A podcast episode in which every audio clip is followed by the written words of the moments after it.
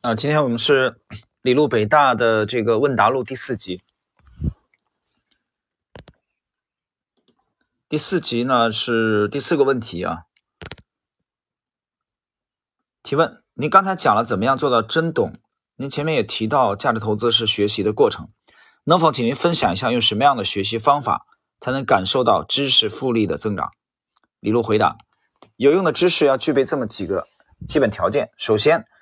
它可以被证实，它的逻辑和你看到的事实都能够支持它。再者，它确实能够用来解释一些事情，有很强的解释力。同时，它还要有比较有用的预测能力。所以，我们看到现实生活中的知识是最有用的、最符合这些标准的知识，就是科学知识。科学知识的确满足了上面所说的所有标准，但是我们现实生活中遇到的现象，大多数没有科学理论的依据。因为我们碰到的事情多多少少都跟人有关，而跟人有关的事情多多少少是一个几率的分布。我们学习数学，微积分其实不是太重要，但是统计学一定要学好，因为现实中遇到的几乎所有的问题都是统计学的问题。我们再回到这个问题，研究现实生活中这些问题用什么学习方法呢？你还是要用科学的方法，但你必须要知道你得到的是模糊的结果，你宁愿要模糊的正确。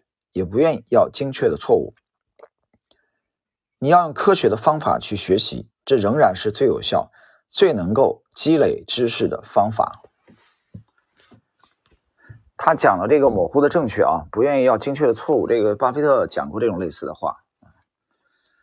那么，这个模糊的正确怎么理解啊？我我谈谈我自己的看法吧。嗯，不一定正确。我们只当抛砖引玉吧。模糊的正确，我我我这么理解啊，因为模糊的正确这个话，其实原创应该就是在巴菲特这里。那么我举个举个例子，什么叫模糊的正确？我就讲他这个他的师傅啊，这个格雷厄姆，本杰明格雷厄姆啊，原教旨主义的，还有就是格雷厄姆的真正的信徒啊，沃尔特施洛斯啊，巴菲特，我讲巴菲特后来已经已经进化了吧？啊，说好听是进化了。这个修正了，说不好听就是叛变了，呃，没有说全部叛变啊。这个进这个这个买低估的公司，这个是没问题的，都是格雷厄姆的东西。我是说他的这个风格里面，就他后边会有相当一些是右侧买的啊，严格的说已经是芒格的东西了啊，这个费薛的东西了，所以并不是说百分之百的格雷厄姆。但是不管怎么样，我们就以左侧买为例啊，就是沃尔特施勒斯这种左侧买。啊，打折买或者打折以后折上折去买，这个安全边际是通过啊这个来体现的。那这个买，我举个例子，他认为这个区域就这个区域是被低估的，所以他就买了。但你要是让他来讲说九块钱是被低估的啊，还是七还是这个九块五，这他讲不了，他这个体系解决不了这个问题，所以它不存在一个精确的啊比比较比较精确的。问题，那比如说他只能说，啊，他或许可以告诉你说九块以下，啊比较安全，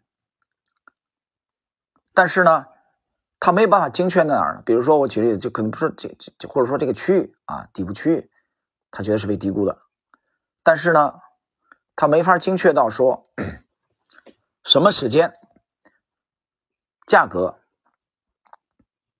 啊可以体现到就市场认可的这个价格嘛。买卖双方的啊交投的这个这个结果啊博弈的结果，最终能体现它的价值，要用多长时间来恢复它？它这个定定义不了，它没法定义这个问题。那么相对来说，所以我们发现它是讲模糊的正确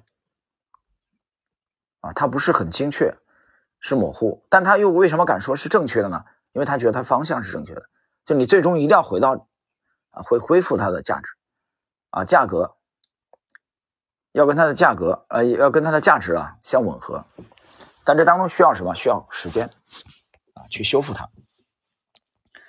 接着，另外对我而言最有用的方法是让自己的兴趣啊做引导。我停一下啊，停一下，我觉得刚才那话题还是意犹未尽，还没说完，我再说，再再再谈一点啊，因为我忽然想到了这个就图表分析这一块啊。就讲这个模糊的正确啊，胜过精确的错误。图表分析这块，我觉得其实也有这个问题。我举个例子啊，比如图表分析，你存你你存在一个这个择时的问题嘛，对吧？你都图表分析了，你还不择时，那你还分析个鸟呢？你图表分析为主，你肯定是以择时为主的嘛，这是毫无疑问的。那我就说这个择时里边的突破，对吧？也存在这个问题。你你记得这个利弗莫尔怎么讲啊？他短线的仓位呢，他基本上是看三天啊，三天不突破，他这里就要打大打折扣了，打个问号，我这个买入有没有问题？但他有没有说他我精确到一天啊？我精确到一个小时没有啊？利弗莫尔的进攻这么犀利，他也不敢这么说，所以他也是一个一个模糊，就还是个相对的概念啊。比如说这这几天啊，对吧？啊，我们买入啊，大概几天左右，它应该突破的，这还是一个模糊。所以说这个东西它不是一个科学，它不是一个科学。什么叫科学？举个例子。啊，火箭，或者说这个登陆这个月月球啊，月球车啊，这上面的这这个零部件啊，这种啊，这种精度啊，这真的是这真的是科学啊！你火箭发射，那数据一个数据的错误，一个偏差，那要出大事情。这方面是来不得半点的模糊，那叫科学啊，非常严谨。但是。投资这个这玩意儿，它是艺术，它不是科学啊，它是艺术。那我怎么理解艺术啊？我也不懂艺术啊，我只能说，可能读过一点点皮毛。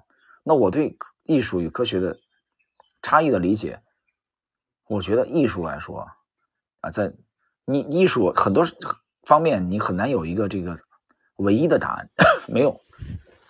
我们就说投资吧。你说，对投资而言，你说这个趋势投资是正解还是价值投资是正解？我觉得都是，它没有唯一的啊。我们说画家画风啊，文人画是正解啊。我比如说中国的国画、油画啊，还是西方的，哪个是正解？哪个是唯一的？它不存在唯一的，所以它有一个这个百花齐放、百家争鸣的问题。但是科学不一样。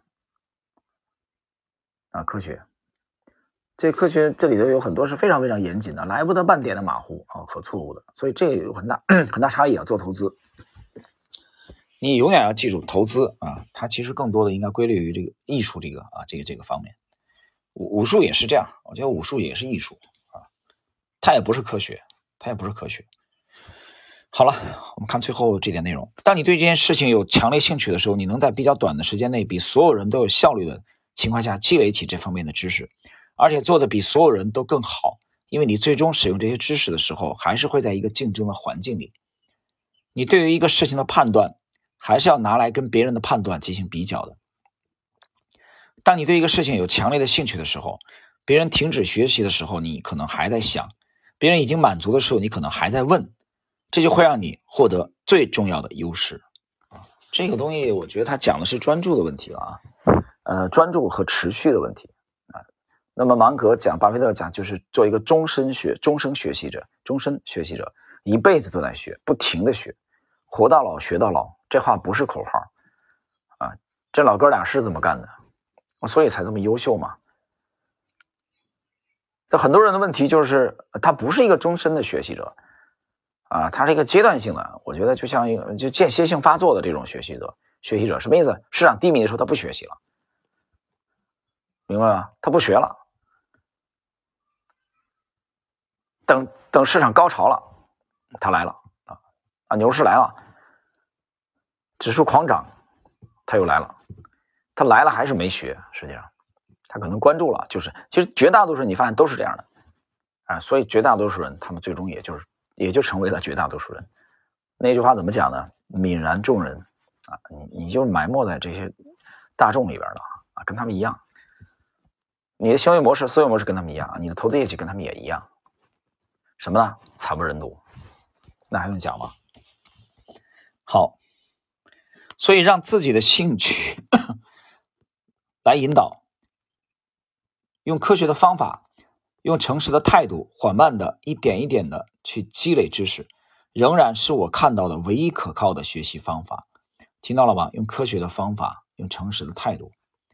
一点一滴的去积累，啊，这是李璐讲的唯一可靠的学习方法，要去积累，一定要去积累。好了，朋友们，时间关系呢，我们今天这一集的内容就到这里。